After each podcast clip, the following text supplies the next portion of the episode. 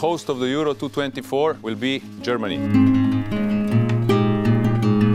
Und es ist schön, dass wir einen guten Tag erleben für die Profis und die Amateure in Deutschland. Wir werden sicherlich in der Stadioninfrastruktur einiges machen. Das wird der Bundesliga zugutekommen. Aber wir wissen auch, dass ein solch großes Turnier eine unglaubliche Begeisterung bei Kindern und Jugendlichen hervorrufen kann, in die Vereine zu kommen. Und das ist auch eine schöne Perspektive und darauf werden sich unsere Vereine vorbereiten. Wir wollen gemeinsam ein riesengroßes Fest feiern bei uns in Deutschland und wir sind sehr gastfreundlich und offen und das wollen wir 2024 auch wieder zeigen. Seit dem Sommer 2018 veröffentlicht Sascha Kurzrock seine Reiseberichte auf einem Blog. So ist 11 Kilometer ein wunderbarer Online-Reiseführer zu den verschiedenen Fußballsehenswürdigkeiten. In der Episode 133 berichtete der Blogger nicht nur über die Reise durch die Fußballrepublik, sondern auch über die gescheiterten Versuche, die wunderbaren Texte des Blogs in ein Buch zu veröffentlichen. Wenige Monate später wendete sich dann das Blatt und im Arete Verlag erschien das Buch Deutschland eine Fußballreise. Diese Premiere von Sascha sorgte für Begeisterung bei der Bläserschaft. Die Rezensionen sind durchweg positiv und alle Leser und Leserinnen scheinen begeistert. Nun gibt es eine Fortsetzung. Während der Fußball-Europameisterschaft werden im Sommer 2024 Millionen von einheimischen und auswärtigen Fußballfans in Deutschland unterwegs sein, um sich die Spiele in den wunderbaren Stadien anzuschauen. Zehn Städte gibt es und die haben ihren Besucherinnen und Besuchern viel mehr zu bieten als die Stadien. Sascha hat sich ein Jahr lang auf die Suche nach den besonderen Fußballorten in den Ausrichterstädten gemacht und hat über 100 besondere Orte für Fußballfans ausfindig gemacht, die er in einem neuen Reiseführer vorstellt. In der heutigen Podcast-Episode sprechen wir also nicht nur über besondere Orte, sondern auch über besondere Menschen in den Städten der EM 2024. Herzlich willkommen und Glück auf zu einer neuen Ausgabe des Podcasts von Brennpunkt Orange. Mein Name ist Danny und mein heutiger Gast ist Sascha. Hallo, schön, dass ich nochmal bei dir sein darf. Ja, ich freue mich sehr, dich wieder im Podcast zu hören. Da ist ja so viel seit Episode 133, insbesondere bei dir passiert. Das ist sehr, sehr eindrucksvoll. Wir haben damals über deinen Blog 11 Kilometer bzw. 11 km gesprochen. Und wir werden heute viel über Bücher reden. Wie geht es denn erstmal deinem Blog aktuell? Dem Blog geht es sehr gut. Ähm, ich versuche immer, den auch noch weiter zu füttern. Das Ziel ist immer, einen Artikel Minimum pro Monat zu liefern. Allerdings hat sich der Anspruch auch so ein bisschen geändert. Das heißt, ähm, ich versuche mehr Stimmen äh, zu, zu einem Ort zu bekommen.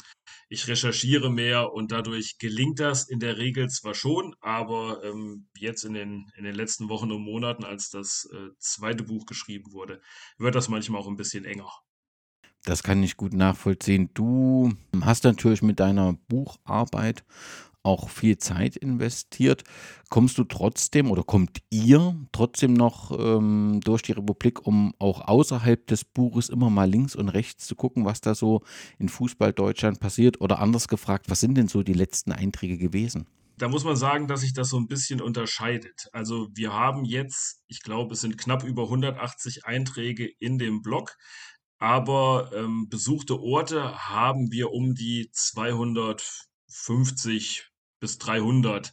Das heißt, bis äh, ein Ort wird zwar recht schnell mal besucht, aber bis er verschriftlicht ist, dauert das ganz oft eine, eine ganze Weile. Der letzte Ort, der verschriftlicht wurde, ist, ähm, jetzt muss ich gerade mal nachdenken. Einmal war das, habe ich neue Fotos eingestellt für den Stadionberg in Oberklausen und der letzte Ort, der drin ist, ist das Museum in Bremen. Das heißt, das Vereinsmuseum vom SV Werder zuletzt besucht habe ich aber beispielsweise, wir hatten letzte Woche noch Ferien in Hessen und ich bin ja Lehrer, äh, hatte ich das Stadion am Zoo in Wuppertal. Da war ich zwar schon mal vor zehn Jahren, aber einmal ist keinmal, ähm, auch beim, beim Orte besuchen. Und äh, dann war ich noch in Düren, da gibt es zwei wunderschöne alte Tribünen. Und dann war ich noch in Aachen beim alten Tivoli.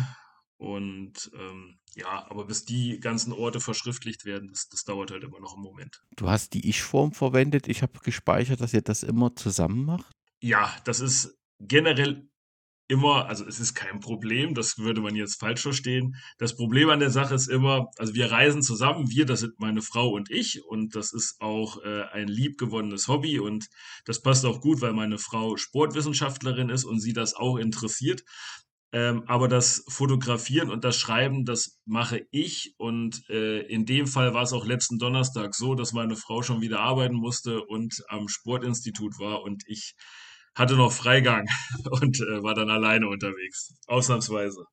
Alle Daten zu dir kann man in der Episode 133 nachhören, nur so ganz kurz zusammengefasst. Realschullehrer, wenn ich es noch richtig in Erinnerung habe, sportbegeistert, eine große Handballkarriere äh, vor sich gehabt. Also ich habe einen Bericht von dir gelesen, die Vereinslegende und da ist dein Name gefallen, da war ich doch recht äh, beeindruckt. Ja, und Groundhopper ohne ja den Begriff Groundhopping äh, zu verwenden. Also weil es geht weniger nur um Ground, sondern es geht um alle Menschen, Orte, die irgendwas mit Fußball, Fußball Fußballgeschichte, Fußballkultur zu tun haben, die du besuchst und die dich interessieren.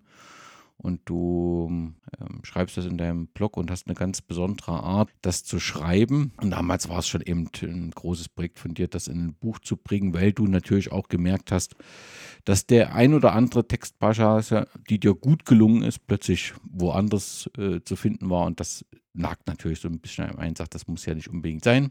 Es wäre doch schön, wenn man das in einem Buch veröffentlichen könnte. Aber bevor wir zu den Büchern kommen, in einem Artikel des Spiegels steht über dich, er sammelt wunderliche Dinge aus der Abteilung Fußball Memorabilia. Ein Radiowecker von der WM 1986, ein Kugelschreiber von Franz Beckenbauer, eine Spielfigur von Uwe Rahn. Gab es denn also das hatte ich irgendwie gar nicht so auf dem Schirm, ne, dass offensichtlich du bei deinen Eltern den Dachboden, so steht es in dem Spiegelartikel, den Dachboden gut füllst. Gab es da in den letzten Monaten Neuzugänge in dieser Sammlung? Ja, äh, ich muss äh, vorher noch ganz kurz sagen, ähm, also ich muss noch zwei sagen, Sachen, da würde ich gern was zu sagen. Also das Groundhopping in dem Sinne ist für mich nochmal ein Unterschied, weil die Groundhopper auch gerne Spiele angucken und, und mir ist es immer recht äh, leere Stadien zu sehen.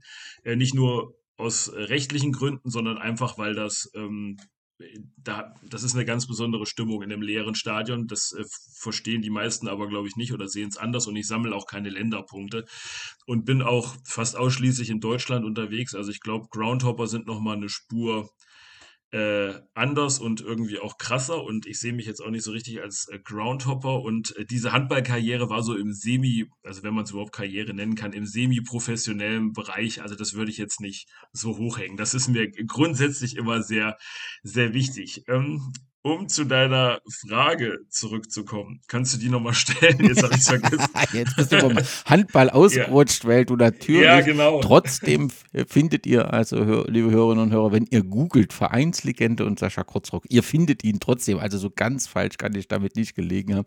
Nein, es ging um den Spiegelartikel, in dem ah, berichtet ah, ja, wird, dass du verschiedene okay. Sachen sammelst. Das ist auch ein, ein Hobby von mir und ähm, es gibt einfach Sachen, die sind ja, da kommt man einfach nicht dran vorbei an eBay, äh, bei eBay. Also ich bin Fan des ersten FC Köln und in erster Linie ist das eine Art Vereinsmuseum des ersten FC Köln. Also ich habe beispielsweise ein Flutlicht, so ein Flutlichtstrahler, den sieht man auch ganz oft so in Fußballmuseen, im, Fuß, im Museum von Werder Bremen war halt auch einer vom Weserstadion. Ich habe auch einen vom Müngersdorfer Stadion in Köln und da gibt's eine inzwischen reichhaltige Sammlung von Devotionalien des ersten FC Köln, aber auch von Fußball-Weltmeisterschaften. Und äh, da kam in der letzten Zeit auch was dazu. Ähm, da kommt eigentlich sehr oft was dazu, muss man ehrlich sagen. Ähm, was vielleicht erwähnenswert ist, ein Stück weit, ist eine Tasche eines Spielers, der bei Borussia Dortmund gespielt hat ähm, und vorher bei Chemie Leipzig im Tor stand und dann geflüchtet ist und die Tasche ist aus seiner Zeit bei Borussia Dortmund. Es war ein Torwart. Günther heißt er, glaube ich, mit Nachnamen. Und das ist ein ganz schönes Stück, weil das in vielerlei Hinsicht dann eben Bezug hat. Man kann das einerseits nochmal aufgreifen bei elf Kilometer, wenn man ähm, über den Rest von Leipzig schreibt. Da muss ich den Artikel nochmal aktualisieren. Dann hat das eine besondere Bewandtnis, weil das auch ein, ein exemplarisches Stück ist, an dem man gut ähm, Politik bzw. Geschichtsunterricht aufbauen kann. Also ich bin Deutsch- und Povi-Lehrer. Und dann kann man das auch mit in die Schule nehmen und dann ist das einfach äh, dann auch nochmal ein Stück, was sich dann halt in dem Fußballmuseum ganz gut macht, weil äh, wenn es dann mal, es ist gerade noch nicht für die Öffentlichkeit zugänglich, oder ich sage mal so, wenn es dann irgendwann mal Freunden ähm, oder gegenüber Freunden geöffnet wird, dann ist das halt ein schönes Stück, weil die, die Devotionalien als solche sind jetzt nicht unbedingt, ja, die sind schon interessant, aber die Geschichten, die sich dahinter verbergen, die sind immer das Wesentliche daran. Das ist so ähnlich wie mit den Fußballorten. Wie bist du an diese Tasche gekommen? Ähm, es gibt ein Online-Auktionshaus, das alle kennen. und da, und da muss man, da habe ich geguckt. Und da, da lief die mir über den Weg. Du hast das Museum von Werder Bremen angesprochen. Ich greife sicherlich schon so ein bisschen vor, aber wir haben ja nicht, zumindest finde ich das nicht so viele Museen, aber die, die wir haben, oder Fußballmuseen, die werden mit großer Leidenschaft ähm, gepflegt. Gibt es eins, wo du sagst, das hat dich sehr beeindruckt? Ja, definitiv. Das ist das Vereinsmuseum von St. Pauli. Normalerweise ist das üblicherweise so, dass die Vereine, wie man das, wie man es von einem Museum erwartet, chronologisch ähm, die ja, Devotionalien zeigen, Bilder zeigen, äh, die Vereinsgeschichte äh, präsentieren. Und beim Museum von St. Pauli ist das ganz anders. Da sagt man, oder der Neudeutsch Claim des Museums ist, ein Verein wie kein anderer braucht ein Museum wie kein anderes oder so in der Art. Und da ist es so, dass man da ganz gut lernt, wie die Stadtgeschichte des Stadtteils St. Pauli Hand in Hand geht äh, mit dem Fußball oder Hand in Hand ging mit dem Fußballverein. Das heißt, da geht es um Häuserbesetzung und um eine Protestwelle, also Sachen, die ich, also insbesondere Anfang der 80er Jahre, die ich auch so nicht wusste und dadurch ist das eben genau das Gegenteil. Also nicht nur Pokale, Pokale, Pokale und Titel, Titel, Titel, sondern einfach äh, gesellschaftspolitische und Sozialgeschichte und dadurch ist das ein Museum, das ich jedem ans Herz legen würde. Jetzt muss ich aber eine kleine Einschränkung machen. Es gibt auch ähm, super viele Museen. Frankfurt hat einen super Kurator. Bei den Offenbacher Kickers äh, war ich, die haben einen super Kurator. Ähm, das betrifft jetzt die Vereinsmuseen, aber auch so Geschichten wie äh, die Fußballzeitreise in Bad Tabatz oder das DDR-Fußballmuseum im, äh, im Muldenstausee. Ja, also der Ort heißt Muldenstausee, ein privates Museum.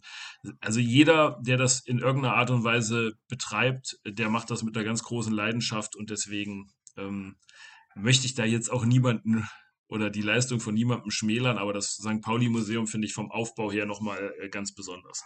Ja, ich glaube, das ist, das ist angekommen und dass ähm, die Museen, da gibt es ja auch äh, eine Internetseite, wo man die alle äh, finden kann. Wir würden darauf verlinken und dass es mit großem Engagement passiert. Es gibt da ja auch eine Arbeitsgruppe der Verantwortlichen in Deutschland und Österreich, dass das mit großer Leidenschaft gemacht wird. Ähm, das steht, glaube ich, ähm, außer Frage und es empfiehlt sich der Besuch immer, wenn man in so einer Stadt ist, wo man glücklicherweise so ein Museum vorweisen kann oder in einem Stadion, wie zum Beispiel bei Rapid Wien, immer einmal reinzugehen und das Museum anzuschauen. Das ist doch sehr eindrucksvoll. Ich denke halt auch, die, wenn, also ich habe insbesondere zu einem Verein recht intensiven Kontakt. Ähm, ich möchte aber jetzt niemanden auf die Füße treten, deswegen möchte ich das jetzt auch nicht sagen, wer das ist. Aber da weiß ich, dass die Arbeit wirklich relativ schwierig ist. Also das ist jetzt, wenn man sieht, was man für Spieler raushaut an Kohle, dann ist das jetzt nicht vergleichbar mit der Arbeit vom Vereinsmuseum. Die haben oftmals Probleme, ähm, ja, Stücke zu bekommen, wo wir denken, die müssten natürlich im Vereinsmuseum landen, dann sind, sind die auf einmal irgendeinem Sponsor versprochen und dann äh, gucken die ins Leere. Also die haben da, glaube ich, ganz oft einen ganz schweren Stand. Ich weiß nicht, ob man, ob man diese Aussage pauschalisieren kann, aber beispielsweise ähm, der VfL Wolfsburg hatte auch eine Erlebniswelt. Das ist ja immer so ein bisschen, ich sag mal, Museum in, in etwas zeitgemäßer und attraktiver und die äh, ist mittlerweile geschlossen. Also die hatten offenbar so wenig Zulauf, dass sich das gar nicht gelohnt hat. Also ich denke, es ist, ähm, es gab mal so einen Hype, das ging los. Anfang der 2000er wurden die ersten eröffnet. Und ähm, es flacht da auch so ein bisschen ab. Teilweise muss man jetzt eins haben, aber äh, ist nicht bereit, richtig Geld dafür zu investieren. Ich glaube, das ist eine ganz spezielle Geschichte, sofern ich das von außen überblicke. Nun hast du nach unserem Podcast, in dem wir über deinen Blog gesprochen haben und deine Fußballreise, hast du dann dich doch entschieden oder kam es doch dazu, dass du all deine Berichte zu einem Buch zusammengefasst hast, die Deutschlandreise. Wie kam es denn letztlich zu diesem Buch? Da muss ich ehrlich sagen, als du das eben in deinen einleitenden Worten sagtest, dann äh, da fiel mir das erst wieder ein, dass das Buch da noch gar nicht äh, draußen war. Ähm, das war das ist eigentlich eine ganz lange Geschichte, die man teilweise vermutlich in dem, in dem letzten Podcast noch nachhören kann, weil ich, äh, weil es teilweise schon Verleger gab, die das veröffentlichen wollten, dann den Rückzieher gemacht haben, dann hing das teilweise an Corona. Teilweise sind sie ja nicht mehr ans Telefon gegangen. Also da habe ich diese Verlagsbranche noch mal ganz speziell kennengelernt. Ähm, jetzt juckt es mich so ein bisschen in den Fingern zu sagen, wer das zum Teil war, aber ich lasse es an der Stelle doch. und ich hatte dann noch ein ähm, Manuskript, das habe ich tatsächlich mehr oder weniger beim Aufräumen gefunden. Ähm, also man kann sich das so vorstellen, man schickt dann ein Manuskript an den Verlag und bewirbt sich sozusagen damit. Und ich hatte noch eins beim Aufräumen gefunden und habe dann mit meiner Frau drüber gesprochen. Ich habe gesagt, ich habe noch ein Ding hier, dann, dann äh, bringt ihr jetzt nichts das einfach wegzuwerfen, dann investiere ich nochmal die knapp zwei Euro und ähm, schicke das an den Arete Verlag. Den, äh, Warum der Arete Verlag? Das ist die nächste gute Frage. Ich weiß es gar nicht mehr so richtig genau. Ich, ähm, mir war, also ich habe ich hatte den Werkstattverlag äh, damals angefragt, da scheitert es an Corona, das muss man dazu sagen. Dann gab es noch einige andere Verlage. Ähm, und dann war ich erstmal so ein bisschen gefrustet. Ich hatte Arete schon noch auf meiner Liste, hatte aber. Durch die ja, Fußballheimat mit? So. Ähm, ja, genau. Das war letzten Endes auch ausschlaggebend. Ähm, ich habe ich hab, ähm, jetzt nochmal die allererste E-Mail an Christian Becker rausgesucht und da stand dann äh, war der Betreff auch Fußballheimat Deutschland. Also deine, deine Hörerinnen und Hörer werden ja die Fußballheimatreise kennen, äh, spätestens durch, durch dein Thüringenwerk. Und dadurch, ähm, und ich dachte, das, das ist dann vielleicht nochmal was, was möglich wäre. Und dann, ja, war das in der Tat so, dass, äh, dass sehr schnell eine Nachricht kam und eine sehr verbind, was heißt verbindliche Nachricht? Er, er sagte dann, äh, oder Christian sagte, dass, dass er es immer so handhabt, dass man sich äh, mal zusammensetzt und trifft und guckt, ob die Chemie stimmt. Und an der Stelle muss ich auch sagen, dass ich gewissermaßen schon ein spezieller Typ bin. Ich hatte ja von dieser Verlagsbranche so ein Stück weit die Schnauze gestrichen voll und dann haben wir uns getroffen in Göttingen. Und ich habe ihm gesagt, was ich was ich möchte, ist ein absolut ehrlicher Umgang. Ich habe überhaupt keinen Bock mehr, dass mir einer was zusagt und dann wieder absagt. Und, äh, und das, ist, das sind meine Bedingungen. Also das, das sage ich hier auch ganz offen, das ist mir auch äh, völlig wurscht. Mir geht es dabei nicht um die finanzielle Geschichte. Ich habe einen Beruf äh, mit dem äh, an der Schule mit dem Lehrerdasein, den liebe ich über alles. Den würde ich auch niemals fürs Schreiben aufgeben, weil ich tolle Schülerinnen und Schüler habe, auch in der Vergangenheit, die sich toll entwickelt habe. Ich liebe diesen Beruf, wirklich. Und das sage ich hier nicht, weil, weil vielleicht irgendeiner vom Kultusministerium zuhören könnte. Ähm, und das Schreiben ist für mich ein Hobby. Ich liebe das Schreiben auch, aber es, das ist, es ist nochmal was anderes auf einer anderen Ebene.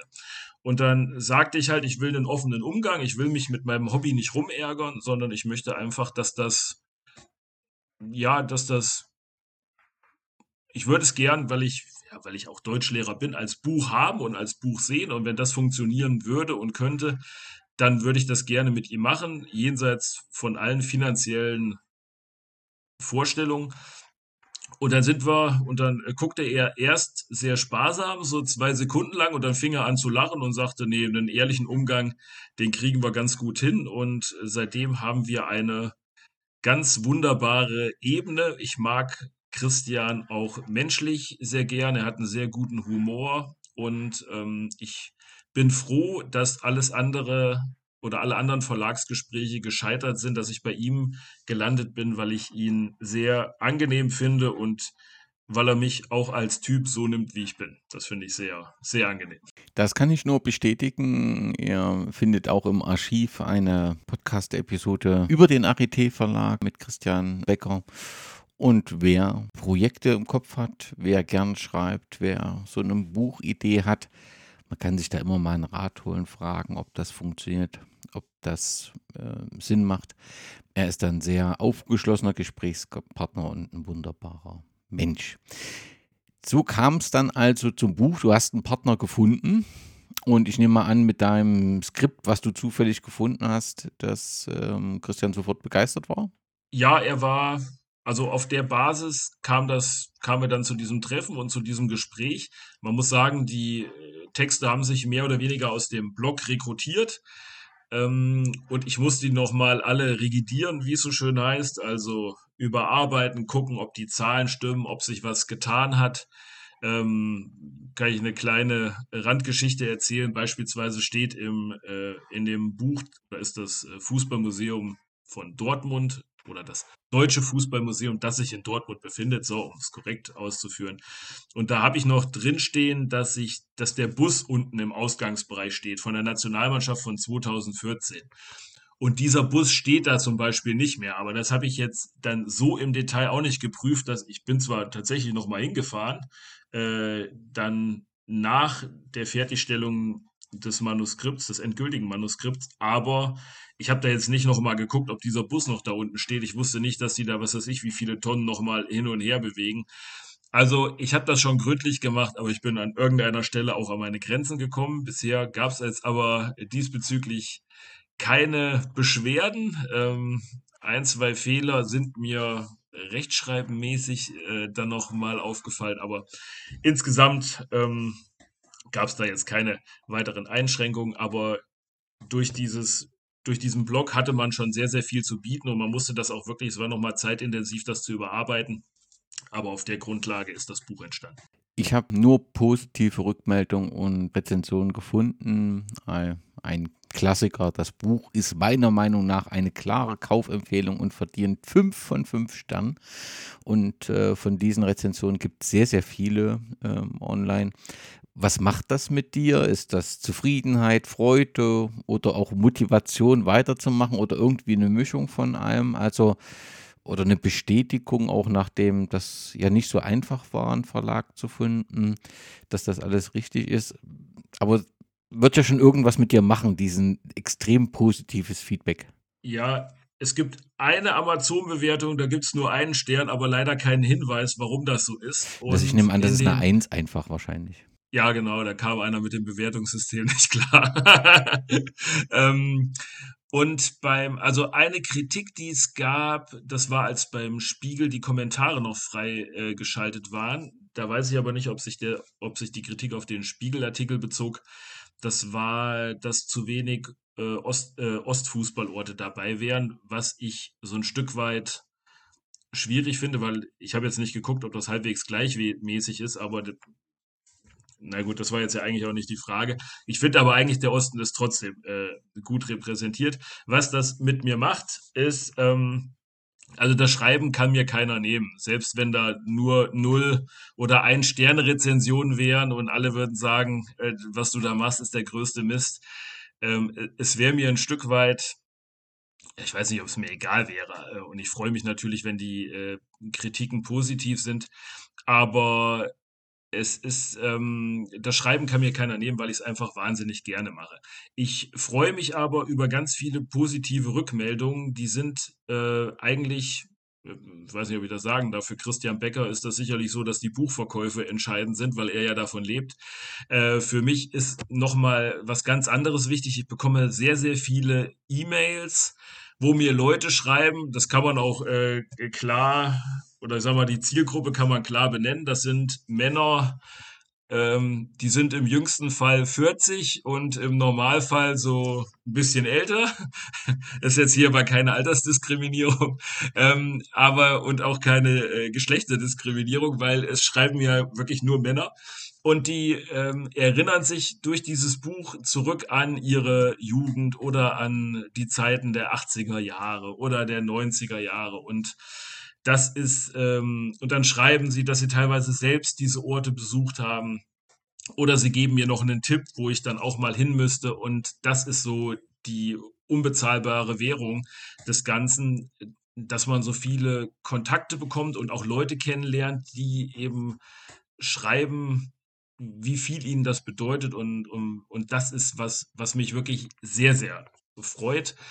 Ähm, Habe ich auch eine, eine Kollegin, die das Buch, ähm, die sich das Buch dann, ich habe es ihr geschenkt und dann hatte sie es bei sich zu Hause liegen und ihr Vater hat es dann gefunden. Wohlgemerkt, äh, beide innige Gladbach-Fans und Mitglieder, für mich als Köln-Fan natürlich äh, ein hartes Brot.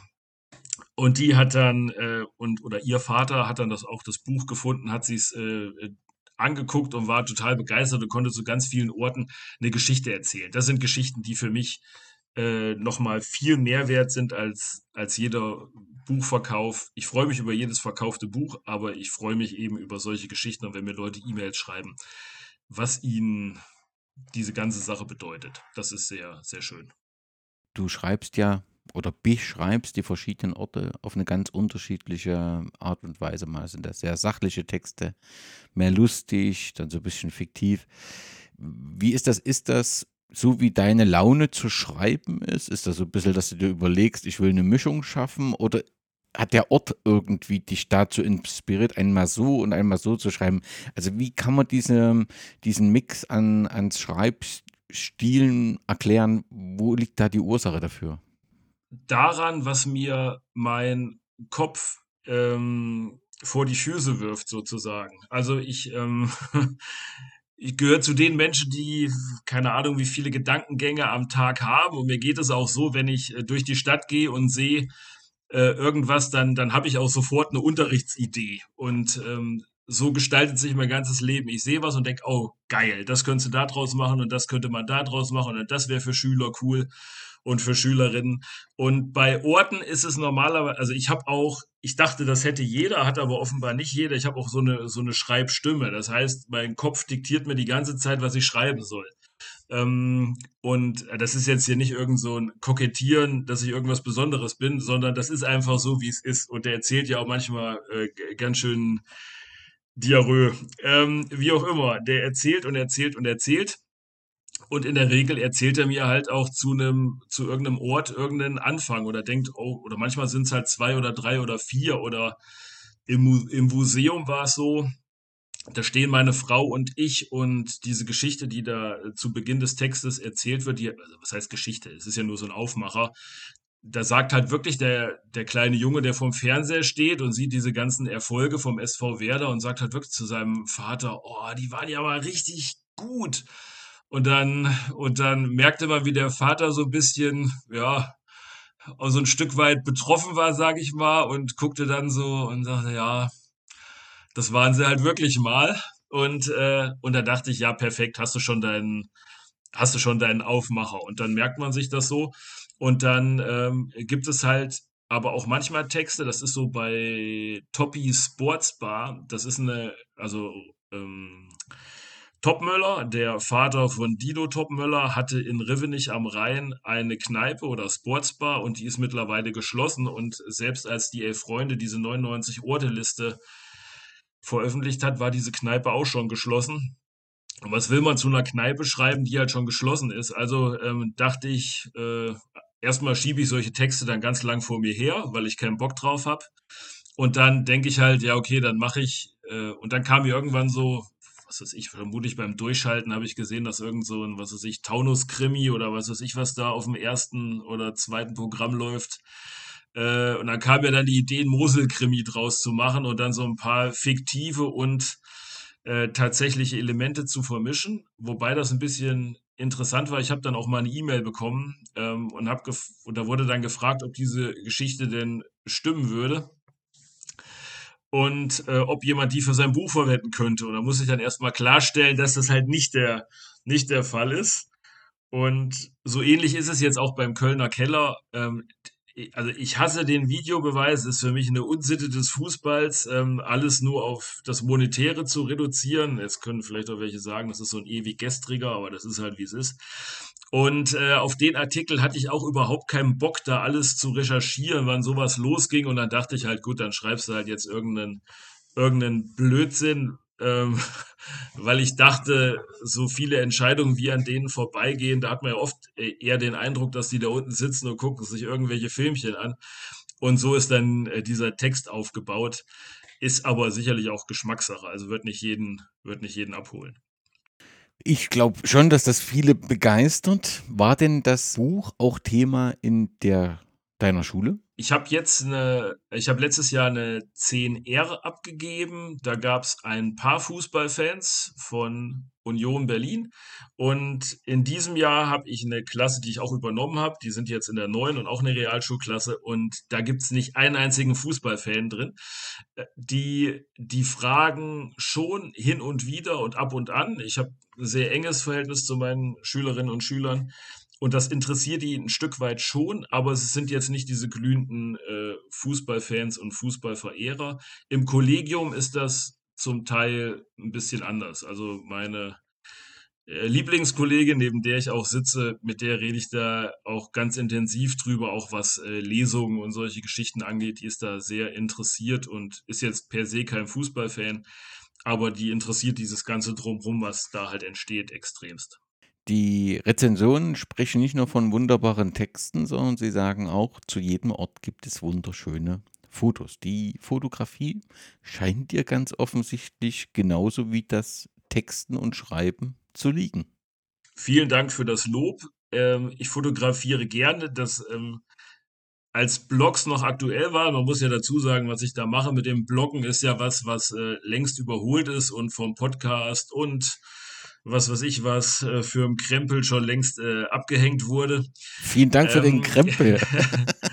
nee, also ich habe, ich sagte ja Pod, Podcast und alles darüber hinaus. Was ich, ich war gerade am überlegen, was eigentlich nach dem Bloggen kam, was so ein Trend hatte. Aber heute bloggt, bloggt ja eigentlich kein Mensch mehr. Und äh, als das noch im Trend war, fand ich es immer ganz interessant, wie die Leute immer veröffentlichten, was sie für eine Fotoausrüstung haben. Und da dachte ich, du lieber Himmel, meine Fotoausrüstung ist mein Handy. Ähm, und das ist alles. Und äh, ich, ich, ein Wunderwerk der Technik, also was da manchmal bei rauskommt, finde ich auch äh, ganz extrem äh, und ganz wunderbar. Äh, ich denke da meistens, das hat mehr mit dem Handy zu tun als mit mir. Aber ich habe, ähm, ja, so ein, ein, gewisses Talent scheint man vielleicht irgendwo zu haben, aber ich hatte mal ein äh, Fotoshooting mit der Elf Freunde. Also jetzt ähm, jeder, der jetzt bei Google Bildersuche guckt, wie ich aussehe, der wird jetzt enttäuscht sein. Also das war jetzt kein Model-Shooting oder sowas, sondern da ging es auch um den Artikel und da habe ich erst mal gesehen, wie viel Arbeit da wirklich drinsteckt. Das war mit Patrick Runte, einem äh, Museum, äh, einem Fotografen aus Hamburg.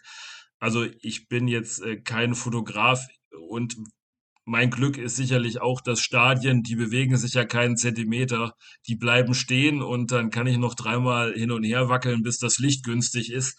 Also was ich fotografiere, ist ähm, ja, ich denke immer so ein Stück weit, ist das jetzt könnten das könnten das vielleicht viele andere auch noch. Aber es, es macht mir auch Spaß und ich habe auch Spaß, im Kaffeetälchen auf der, mich auf der Wiese rumzurammeln äh, und dann halt zu gucken, wie vielleicht noch irgendwo ein Grashalm, äh, das ganze Foto ein bisschen vor, genau. Vordergrund macht Bild gesund, hat Paul Ripke gesagt, der die 2014er Truppe äh, fotografiert hat und äh, das ist so ein Stück weit wahr. Bist du beim Fotografieren, weil du es auch vor uns angesprochen hast, mit den Stadien, rechtliche Situation wegen Personen und so weiter, bist du da auf ein paar Probleme gestoßen? Gibt es da was, was man beachten muss? Ich denke, Paris, äh, Nacht, äh, Eiffelturm, das ist nur das Beispiel, was jeder kennt, aber gibt es auch in Deutschland rund um den Fußball ähnliche Situationen? So wie ich den Fall sehe und so wie ich informiert bin, ist es so, dass sobald man Eintritt bezahlt, also mein Lieblingsbeispiel ist der Glockenturm in Berlin. Und wenn ich jetzt, also jeder, der was anderes weiß, der darf mich da gerne berichtigen, sofern ich weiß, so, sofern man Eintritt bezahlt hat und geht dann da hoch, um ein Foto zu machen, verliert man, glaube ich, seine Rechte und darf das nicht veröffentlichen. Das ist mein Kenntnisstand. Bei sowas bin ich dann immer vorsichtig. Äh, beim Kölner Zoo ist es auch so gewesen. Da frage ich dann an und frage nach, ob das für die trotzdem in Ordnung ist. Und ähm, beim, im Falle vom Kölner Zoo, da ist das Mini-Geisbockheim, also Hennes lebt im Kölner Zoo, da hat man, das, hat man mir das freundlicherweise erlaubt. Und so mache ich das dann immer. Also ich habe keinen Bock, dass irgendwann mal Post kommt und ich 10.000 Euro latzen muss für, für mein Hobby. Das wäre ärgerlich.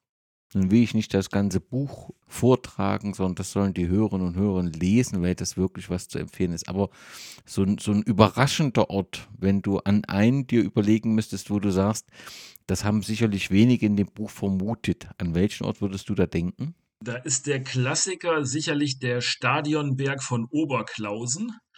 Das, das ist per se halt auch kein Fußballort, sondern in diesem Ort wurde halt, ähm, Oberklausen ist in den Untiefen Bayerns, so 50 Kilometer von Nürnberg entfernt. In Nürnberg sollte mal ein Stadion für 400.000 Leute gebaut werden, äh, noch zur NS-Zeit, also vielleicht ein Stück weit nach, also logisch, dass das zu dieser Zeit war, völliger Größenwahn, ähm, auch architektonischer Größenwahn. Und in Oberklausen hat man einen Berg gefunden, der den gleichen Neigungswinkel hatte wie dieses Stadion. Und dann wollte, ich glaube, Albert Speer war es, saß dann auch ganz oben und wollte gucken, ob man vom obersten Platz noch ähm, die Aktivitäten auf dem Spielfeld oder auf dem Turnfeld sehen kann. Und das ist ein Ort, mit dem man an sich schon gar nicht rechnen kann, weil das eben auch äh, kein, kein Fußballort ist, sondern ein Stück weit Stadiongeschichte. Man kann jetzt kaum sagen, wie lange du für das Buch unterwegs, war, unterwegs warst, ne? weil es ja viele Texte auch aus dem Blog und so weiter ähm, sind. Deswegen lässt sich die Zeit so konkret äh, nicht bestimmen. Und, und geschrieben hat es ja dann auch letztendlich schon mit dem Blog seit 2018. Oder lässt sich die Dauer für die Erarbeitung der Texte so ein bisschen abschätzen? Äh, Begonnen habe ich damals 2012 mit dem Reisen, gemeinsam mit meiner Frau. Ähm, ich weiß ja bis heute eigentlich gar nicht mehr, warum ich dann schon gleich angefangen habe, das Ganze schriftlich festzuhalten. Das ist für mich ein Rätsel. Ich habe es aber gemacht. Ähm, insofern ist das wirklich schwierig zu beziffern. Also wenn mich jemand fragt, sage ich immer, das Buch hat zehn Jahre äh, gebraucht. Das ist jetzt bei dem neuen Buch ein bisschen anders. Da waren es nicht mal zehn Monate. Das ähm, ja, es ist, aber es ist halt auch, das eine ist Hardcover, das andere Softcover. Und äh, von der Tiefe her ist das erste Buch natürlich deutlich, ja, ja, das, das zweite Buch jetzt, kommen wir dann ja auch noch drauf zu sprechen, ist eben ein Reiseführer. Das andere ist jetzt gegebenenfalls halt auch ein Nachschlagewerk. So würde ich es vielleicht äh, unterscheiden. Du hast die Lesung schon angesprochen. Wenn ich so ein bisschen das verfolgt habe, dann hast du dich sehr auf die Lesung gefreut und hattest die auf jeden Fall auch in Freiburg gehabt. Und die ist auch gut besucht gewesen. Wie war so die Resonanz? Und ähm, Lesung ist nochmal was ganz Besonderes, oder? Ja, also das sind äh, die, die positiven Annehmlichkeiten neben diesen E-Mails, die ich vorhin erwähnt habe, die das Ganze mit sich bringt, äh, sind diese Geschichten wie Lesung. Also ich, äh, ich hätte ja, als wir das letzte Mal gesprochen haben, gab es den Blog und es gab noch kein Buch und jetzt gibt es Lesungen. Also völlig, ist für mich völlig skurril und war so halt weder planbar noch vorhersehbar. Lesungen sind super besonders. Also äh, liegt für mich auch ein Stück weit daran, jetzt es ist vielleicht ein Stück weit sehr intimes Geständnis, aber ähm, ich hatte einen Grundschullehrer, der war da schon ziemlich hardcore und wenn man beim Vorlesen mal irgendwie äh, gehustet hat, dann war völlig klar, jetzt ist es an der Stelle vorbei und jetzt darf der Nächste oder die Nächste sein, sein oder ihr Glück versuchen. Und äh, von daher hätte ich mir, wenn ich jetzt gerade an die Grundschulzeit zurückdenke, wo mir das Lesen jetzt wirklich auch äh, schwer gefallen ist, hätte ich das niemals vermutet, dass das, dass das irgendwann mal auf eine Lesung hinausläuft. Also das Lesen ist super besonders. Es gab jetzt für das erste Buch die eine Lesung in Freiburg, da wurde ich eingeladen, weil die so eine Geschichtsreihe hatten der SC.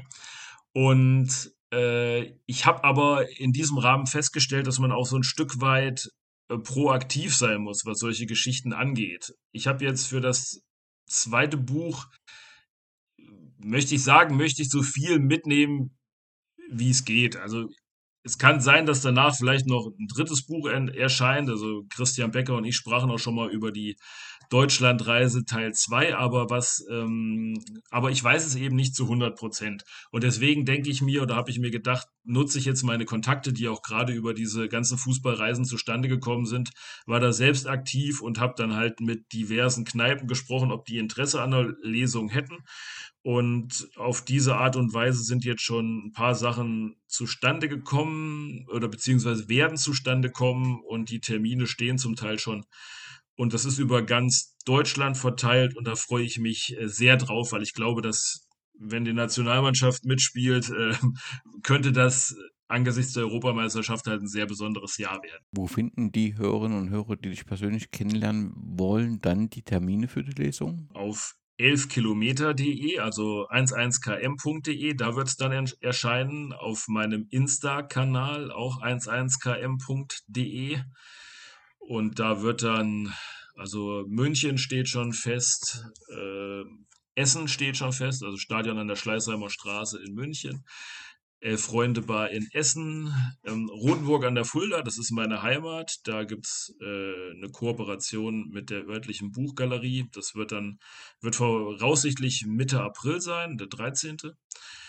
Äh, Lübeck sieht ganz gut aus, Stralsund sieht ganz gut aus. Da bin ich jetzt dabei, das jetzt in den nächsten ein, zwei Wochen zu finalisieren. Und was auch seit gestern feststeht oder seit vorgestern ist, in Leipzig auf der Buchmesse im Rahmen von Leipzig liest. Das ist der Samstag der Buchmesse. Ich glaube, das ist der 23. und da dann im Museum der Bildenden Künste. Das klingt doch äh, fantastisch und sobald die Termine online sind, würde ich die natürlich auch teilen und kommunizieren.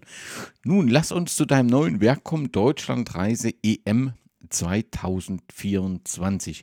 So das Thema Nationalmannschaft und internationale Turniere, ich muss dir wirklich sagen, so ein bisschen hat mich das früher mehr angesteckt. Also ich spüre noch keine Vorfreude auf die EM zumindest oder habe das nicht äh, gespürt, bis äh, wir darüber gesprochen haben, dass wir mal über das Buch sprechen könnten. Und so langsam habe ich mich dann reingesteigert. Und das ist natürlich wie immer, wenn das dann Turnier dann ist, dann ist es auch spannend. Aber natürlich hat die Nationalmannschaft so ein bisschen, ja, ein Imageproblem, da darf man schon so sagen. Wie ist es bei dir? Bist du Fan von sowas? Stachelt dich das immer an, diese internationalen Turniere? Ist da Vorfreude? Hast du alle Sonderhefte? Wie ist da so deine Sichtweise, dein Verhältnis? Ich schieb's immer nicht auf Olli Bierhoff, ich schieb's immer auf mein äh, Alter, was ja wie bei jedem von uns von Tag zu Tag hört. Ähm, es ist, ja, Ah, was, was darf ich sagen, was darf ich nicht sagen? Ähm, ich, also so ein Stück weit wäre das jetzt auch die, äh, würde ich in die Suppe spucken, aus der ich löffle. Wenn ich jetzt einen Reiseführer zur Europameisterschaft veröffentliche und würde sagen, das ist für mich der absolute Horror. Aber äh, ganz so schlimm ist es jetzt auch äh, beileibe nicht. Äh, das sind für mich die generellen Entwicklungen, wie der Videobeweis, den ich äh, eben schon angesprochen habe, dass äh, so ein Stück weit äh, ist man wirklich älter geworden, verklärt so ein bisschen äh, die Vergangenheit. Ich sitze nicht mehr vor jedem ähm, bei, vorm Fernseher bei jedem Länderspiel, so ist es äh, ganz sicher nicht mehr. Aber es war auch 2006 so, da, da gab es im Vorfeld der äh, WM auch so viele ja, Unannehmlichkeiten. Also dann waren, glaube ich, da hat Stiftung Warentest, glaube ich, festgestellt, dass die Stufen im Stadion nicht die angemessene Höhe haben. Äh, bei Goleo war es damals so, dass der angeblich irgendwelche Giftstoffe beinhalten sollte und lauter so Geschichten. Und trotzdem war es halt am Ende ein großes Sommermärchen. Ich denke mir, wenn die Spiele gewonnen werden, und das liegt dann letzten Endes an den elf äh, Menschen, die da auf dem Spielfeld stehen, dann kann das wieder ganz schnell gehen. Ähm, durch die Reise durch Deutschland, die ich jetzt gemacht habe, ähm, also der Fußball ist mir unheimlich nah durch die Menschen, die den eben prägen. Und das ist dann eben nicht Joshua Kimmich und das ist auch nicht Kevin Trapp oder was weiß ich wer. Das sind dann halt einfach äh, im Falle von München äh, die Mutter von Hansi Flügler, äh, die eine Pension haben und bei denen wir dann äh, übernachtet haben und mit der wir dann ins Gespräch kamen. Das sind halt die besonderen Menschen und in diesem Rahmen hatte ich sozusagen eine Europameisterschaft vor der Europameisterschaft und da habe ich auch noch mal in besonderer Art und Weise gemerkt, wie wie besonders Fußball ist und das ist jetzt hier kein Werbeslogan, wie es auch Menschen verbinden kann. Das kann ich gut nachvollziehen anhand der Geschichten, die man schon auch aus deinem aus deiner deutschen Reise lesen konnte. Ich freue mich auf, auf das Buch EM 2024. Wann wird es erscheinen? Im Frühjahr äh, diesen, natürlich äh, äh, dieses Jahres im Frühjahr und wenn alles gut läuft, äh, schon Ende März. Du hast auch schon so ein bisschen das Verhältnis der beiden Bücher dargestellt. Ist die, die Idee zum Buch so einfach gekommen, dass man sagt hat, die Deutschlandreise, das ist ganz fantastisch geschrieben, kommt gut an. Jetzt haben wir eine EM, wollen wir das nochmal ähm, nutzen, ähm, das Thema als Reiseführer zu nutzen. Ist es so einfach oder gibt es eine andere Geschichte dahinter? Äh, letzten Endes war es so, dass Christian Becker und ich, wir haben uns letztes Jahr, glaube ich, im Februar nochmal zusammen, ich glaube, es war genau der 13., das weiß ich, weil Köln äh, da Geburtstag hat und gegründet wurde, der erste FC. Ähm, ich glaube, da saßen wir zusammen und äh, haben so ein bisschen, ja, einmal die Zahlen des aktuellen Buches besprochen und haben gesagt, wie es halt weitergehen könnte. Und dann habe ich zwei Ideen präsentiert ähm, die ich mitgebracht hatte. Die eine Idee war Deutschlandreise Teil 2. Also da habe ich dann schon mal 100 Orte aufgelistet, die in einen etwaigen zweiten Band kommen könnten. Und äh, die zweite Idee war ein Reiseführer zur Europameisterschaft. Und äh, das wäre auch vom Zeitrahmen würde eine erneute Deutschlandreise würde noch ein bisschen dauern. Also allein bis sowas verschriftlicht ist, ähm, in dem, in dem Umfang dauert das seine Zeit und dann fand er die Idee mit dem Reiseführer ganz gut und dann haben wir uns darauf geeinigt, wenn ich das jetzt so ein bisschen in der Rückschau betrachte, war das eigentlich ein ganz schöner zeitlicher Husarenritt, aber es, äh, es ist gut gegangen. Wenn du die Reisen gemacht hast, du hast gerade schon ein Beispiel besprochen, dass es eben so Begegnungen kontinuierlich ähm, gab. Ein Beispiel mit der Pension und der Übernachtung Gibt es schon, gibt es weitere Orte, wo du ja auch ein paar skurrile Kontakte hattest in dieser Reise? Wie lange hast du eigentlich für diese Texte jetzt nochmal gebraucht? Hast du gesagt zehn Monate und, und die Reisen auch in den zehn Monaten dann? Oder konntest du aus den Informationen äh, der bisherigen Reise schon schöpfen? Oder wie muss ich mir das vorstellen? Wie sind die Texte entstanden? Ich habe jeden Ort, der, also es gibt zehn EM-Städte, für die, die das noch nicht wissen, es gibt zehn EM-Städte, Berlin, Dortmund, Düsseldorf, Frankfurt, Gelsenkirchen, Hamburg, Köln, Leipzig, München und Stuttgart. Ich habe jeden Ort mindestens einmal besucht. Also München und Stuttgart, das sind die, die von uns am weitesten weg sind. Also ich wohne in Göttingen und in äh, Homberg-Efze. Wir haben zwei Wohnorte durch die Schulgeschichte.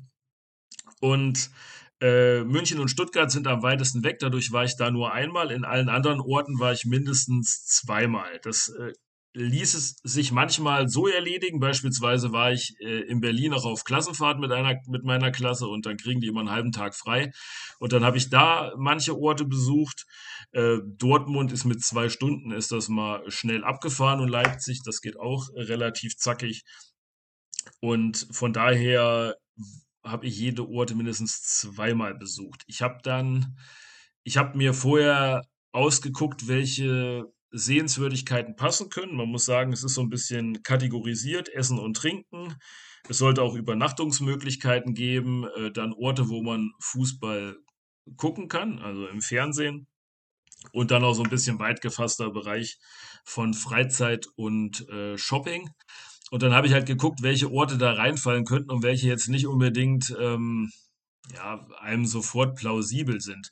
Also ganz wichtig ist, dass diese Orte sollen zum Mitmachen oder zum Erleben animieren. Das ist halt ganz wichtig. Da sollen jetzt keine in dem Sinne Totenorte sein, die kein Leben haben. Und äh, da gibt es dann teilweise in dem Sinne wirklich auch skurrile Orte, wo man war. Da, da kommt man jetzt per se nicht drauf. Beispielsweise hat Kevin Großkreuz äh, relativ kurz vor der äh, WM 2014 da haben die das Pokalfinale verloren und dann hat er in einem Hotel mal an so einem äh, Pfosten gepinkelt.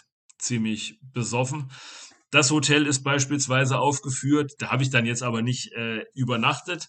Das war jetzt nicht möglich, in jedem der aufgeführten Hotels zu übernachten, aber schon in vielen. Ich habe auch fast bei allen Restaurants und Lokalitäten gegessen, äh, bin jetzt aber halt auch kein, äh, kein Gourmet-Tester. Also die, die Ansprüche, was das angeht, sind da sicherlich auch äh, eher bieder.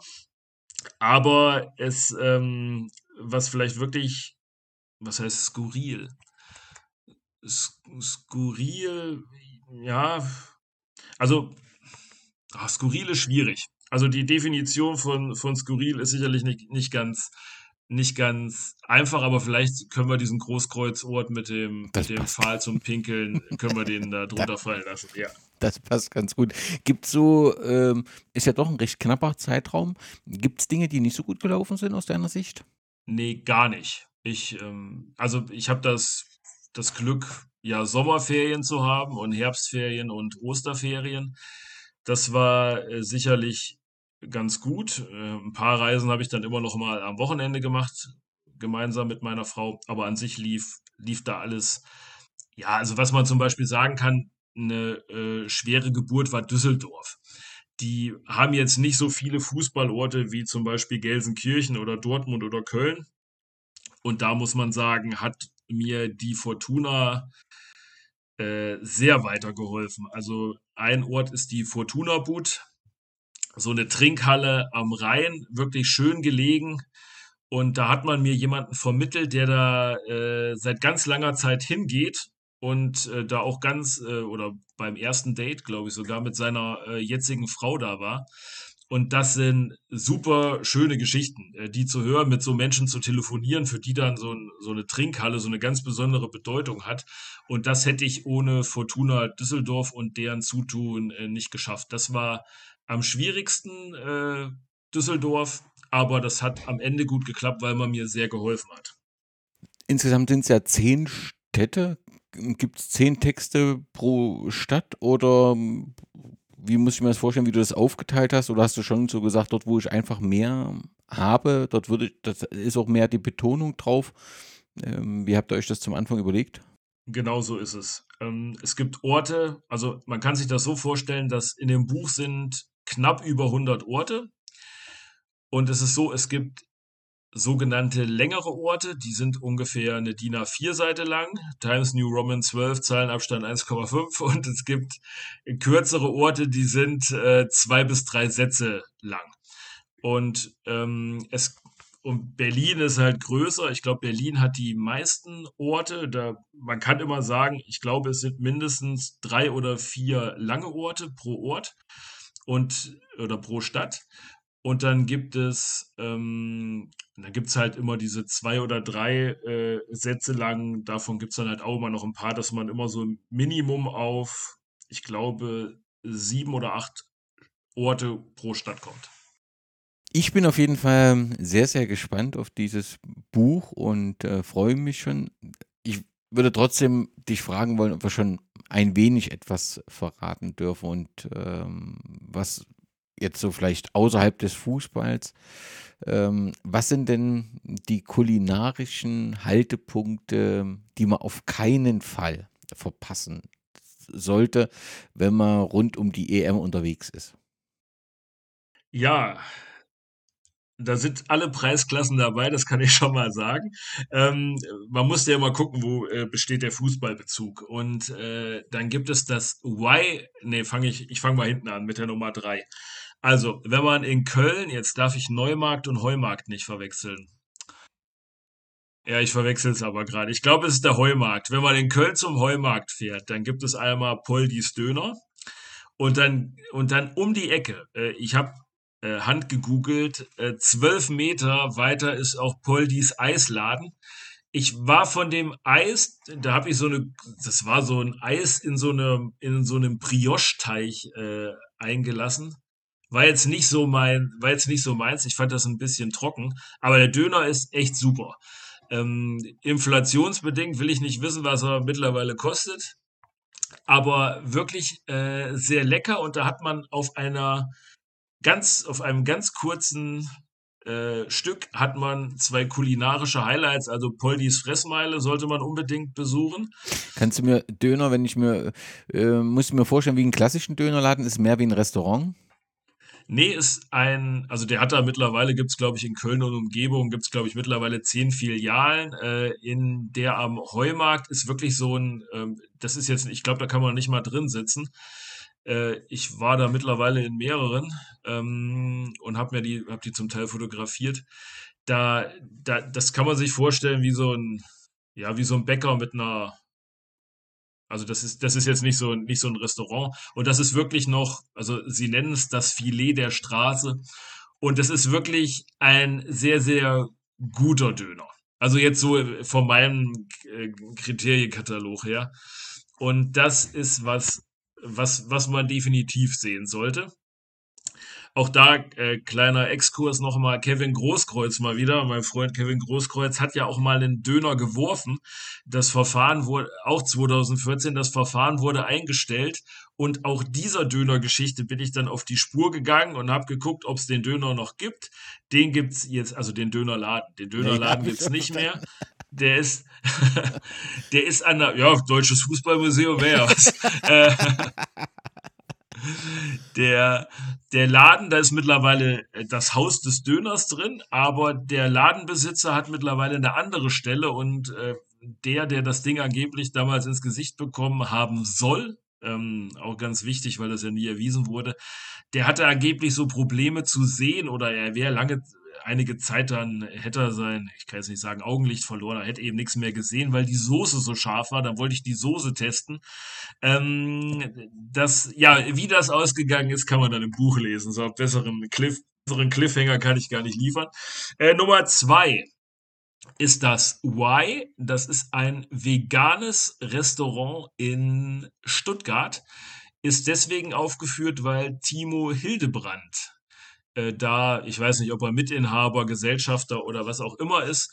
Ähm, ich hatte vorher schon was gegessen und habe dann nur Nachtisch gegessen. Ich, also ich bin kein Veganer, ich bin auch kein Vegetarier. Äh, ich komme aus Nordhessen, äh, da wir essen nur das, was, äh, was Grünzeug ist, sage ich mal. Ähm, und von daher ist es, äh, habe ich da gemeint, haben meine Frau und ich, ich nenne mich immer zuerst völlig unhöflich, ähm, haben wir einen Nachtisch gegessen, der unglaublich lecker war. Äh, so ein, ja, so ein, so ein Schoko, was weiß ich was. Und was da auch war, unglaublich freundliche Menschen. Also wir hatten nicht reserviert, wir wollten da nur Nachtisch essen. Die Bude gerammelt voll, ähm, spricht sicherlich dann auch dafür, dass es richtig gut ist. Aber die waren unglaublich freundlich und haben sich wirklich äh, bemüht, äh, dass wir noch einen Platz bekommen. Und das habe ich in der Art und Weise selten erlebt. Also unglaublich nett und ähm, allein weil die, weil die Menschen im Y so nett sind, sollte man das unbedingt besuchen. Und die Nummer drei, ähm, ist, äh, hört sich so ähnlich an, ist YY. Ähm, VAI, VAI. Ich habe keine Ahnung. Vielleicht, äh, ich weiß nicht, was das bedeutet. Entzieht sich meiner, äh, meines geistigen Horizonts. Ähm, das ist in Frankfurt. Haben wir deshalb besucht, weil die Nationalmannschaft da vor einigen Monaten einen Teamabend hatte. Ähm, nicht ganz günstig, muss man sagen, aber unglaublich lecker. Also ich habe keine Ahnung, wann ich das letzte Mal dermaßen gut gegessen habe. Äh, muss man insgesamt wollen. Also alles ist mir ein bisschen zu aufgesetzt und die duzen dich, also ich habe jetzt nichts dagegen, geduzt zu werden, aber die duzen einen gleich und ja, Sascha, der, der Tisch für dich um 21 Uhr äh, steht bereit und wartet nur auf dich, sagten die am Telefon und äh, das ist mir alles eine Nummer drüber. Ich komme vom Dorf da, da ist mir das gänzlich fremd. Ja, wie es so schön heißt, man, äh, man kriegt den Jungen aus dem Dorf, aber das Dorf nicht aus dem Jungen. Und das, das äh, habe ich, das habe ich da halt extremst gemerkt. War aber in Ordnung, weil es unglaublich lecker war. Und äh, weil wir unglaublich gut gegessen haben, sowohl meine Frau als auch ich. Deswegen ist das YY in Frankfurt meine kulinarische Top-Empfehlung für die Europameisterschaft und darüber hinaus. Wunderbar, da hast du ja nicht nur einen Vorgeschmack auf das Buch geliefert, sondern eben auch auf die EM 2024. Sascha, jetzt hast du die Deutschlandreise, du hast die Deutschlandreise EM 2024 dann im März am Start, wirst das mit vielen Lesungen rund um die EM begleiten. Es wird also auf jeden Fall ein spannendes, ja, ein spannendes Halbjahr, wenn nicht sogar ein ganzes Jahr, weil keine Ahnung, dann, ich denke, wenn wir die EM gut ist, ist dann so ein gewisser Hype, da werden die Lesungen vielleicht auch weitergehen. Aber wie geht es denn dann danach weiter? Das ist eine super schwierige Frage. Es gab heute, ich weiß, es ist jetzt ein, äh, schon Stimmungskiller ein Stück weit, aber ich habe, oder heute kam in den Nachrichten, dass der Hertha-Präsident verstorben sei im Alter von 43 Jahren. Also eine, eine ganz furchtbare Nachricht. Ähm, und das will ich auch in keinster Weise irgendwie ähm, hier ja, ins Lächerliche ziehen oder sonst was. Aber für mich ist das immer ein Zeichen dafür, alles mitzunehmen, was kommt. Äh, und also jetzt in, einer legalen, in einem legalen Rahmen wohlgemerkt, das muss ich natürlich dazu sagen. Aber ähm, alles, was in diesem Jahr ansteht mit Lesungen, werde ich mit Inbrunst und großem, großer Lust machen. Und so werde ich auch das Schreiben weitermachen, werde ich meinen Unterricht weitermachen und werde auch so weiterleben. Also äh, Jürgen Klopp hat letztens mal in einem Podcast gesagt, ähm, er müsste immer all in gehen, anders kann er es gar nicht. Und so ist das, also habe ich mich sehr abgeholt gefühlt. So ist es bei mir auch. Alles mit viel Leidenschaft, äh, großer Lust und dann macht man das und dann wird es, glaube ich, auch automatisch gut. Ist jetzt ein großes Versprechen für das zweite Buch, aber das ist es eben. Also an jedem Ort hinfahren, offen gegenüber Leuten sein, äh, sich die Geschichten anhören, das, das hat für mich ja insgesamt einen großen Mehrwert. Das kann für mich persönlich gar nicht in die Hose gehen. Und von daher viel reisen, viele Orte besuchen und Menschen treffen und hören, was sie über Fußball zu sagen haben und wie ihre Haltung ist. So wird das weitergehen und dann wird dieses ganze 11 Kilometer Buch, Fußball, Reisen Ding wird für mich also kann eigentlich gar nicht in irgendeiner Art und Weise schlecht sein. Es ist für mich ein Hobby mit einem ganz großen Mehrwert und dem wird es und auch für meine Frau, das muss man auch so sagen, und das wird es für uns immer haben. Deswegen, was auch immer kommen wird, wissen wir zum Teil noch nicht, aber es wird gut werden. Sascha, ganz herzlichen Dank. Also erstens für dein, dein Buch, was jetzt vor mir liegt, das zweite Buch, auf das ich mich freuen kann und natürlich auf deine zahlreichen äh, Antworten auf meine Fragen. Ich wünsche dir ein wunderbares Jahr. Ich wünsche dir viel Erfolg bei den Lesungen und ich würde mich freuen, wenn wir uns im kommenden Jahr wiederhören. Vielleicht mit einem Buchprojekt, vielleicht aber auch mit einfach vielen Eindrücken, über die es zu berichten gibt rund um die EM, um die Lesung. Danke dir, Sascha. Ich bedanke mich vielmals, dass ich äh, da sein durfte, beziehungsweise mit dir sprechen durfte und ja, freue mich über zukünftige Leserinnen und Leser und über E-Mails.